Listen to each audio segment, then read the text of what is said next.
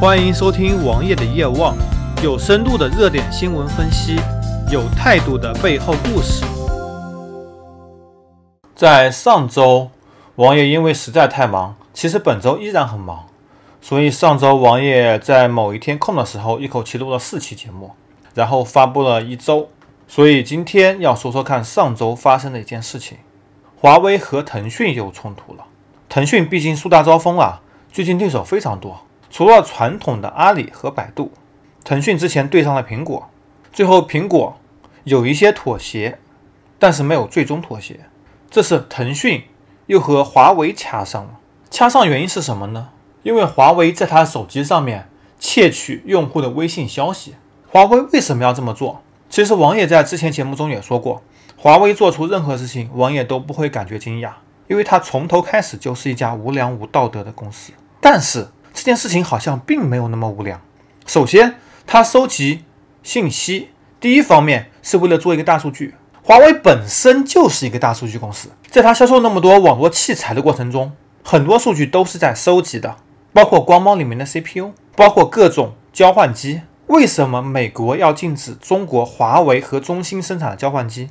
因为里面可以收集数据啊。如果一些军用的、政府的信息被收集了，那么对政府。对经济会产生巨大的冲击。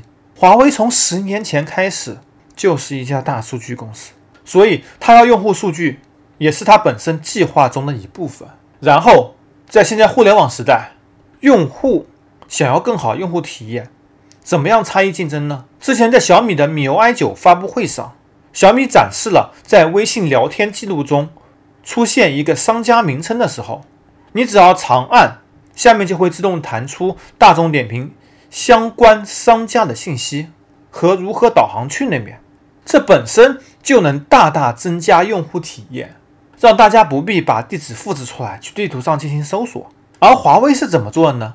华为首先有一个非常粗糙的用户条款，知道用户不会看用户条款，直接接受。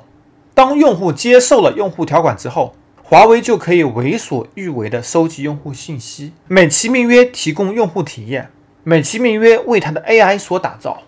当然，它也的确提高用户体验，就像王爷刚刚所说的小米一样。这件事情撕逼撕得很大，甚至一度闹到了工信部，工信部都出来调解了。但是这件事情背后呢，国内完全没有相关的立法。华为方面称。在用户通过手机设置并且予以授权的情况下，才会收集用户数据。这些信息包括了微信的聊天信息。但是你要这么想，哎，这个信息是否会有私密信息？取得授权，你这用户条款用户会读吗？而且你条款中没有明确写明可以收集用户信息，写的比较含糊。虽然意思是一样的，这本身是否可行？其次，微信的聊天信息是用户所创造的，微信并没有进行任何加工处理，只是提供了一个平台，所有权是在用户手上的。腾讯开放一些数据接口，但是不是让你来窃取用户聊天数据的。计算机算法和人工智能在未来十年都是一个热门，而人工智能、计算机学习很多的算法都是要基于大数据的。所有大型科技企业。或者很多小型的想创业的企业都瞄准着这一点，这是未来几年的一个特大风口，在风口上猪都能飞上天，更何况腾讯和华为这种企业呢？王爷喜欢用 QQ，不喜欢用微信，主要是第一，QQ 功能强大，而王爷更多时间是在 PC 端上面进行工作和学习，还有娱乐，同时 QQ 群笼络了很多人。而腾讯又能完美的保存聊天记录，你可以在任何地点、任何设备上查看历史上的聊天记录信息，是腾讯提供的福利。你可以说它收集用户数据，但是我不会在 QQ 上发非常关键的用户数据让腾讯来收集的。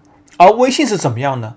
微信本身原则上不保存数据，虽然腾讯后台肯定是有服务器保存着用户数据的。但是它不提供前台的接口，任何人无法获得其他人的聊天记录信息。腾讯的目的是 QQ 用于更好的商业社交，而微信出于安全考虑，更多的是基于熟人社交，两条腿走路。而华为的做法是，本身它并没有违反相关法律，因为法律是空白的。其次，它的确增加用户体验，只不过手段和做法不那么稳妥罢了。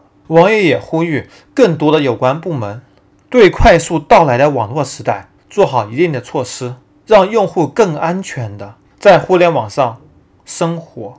这也是王爷为什么喜欢把数据放到国外，喜欢使用国外的软件的原因。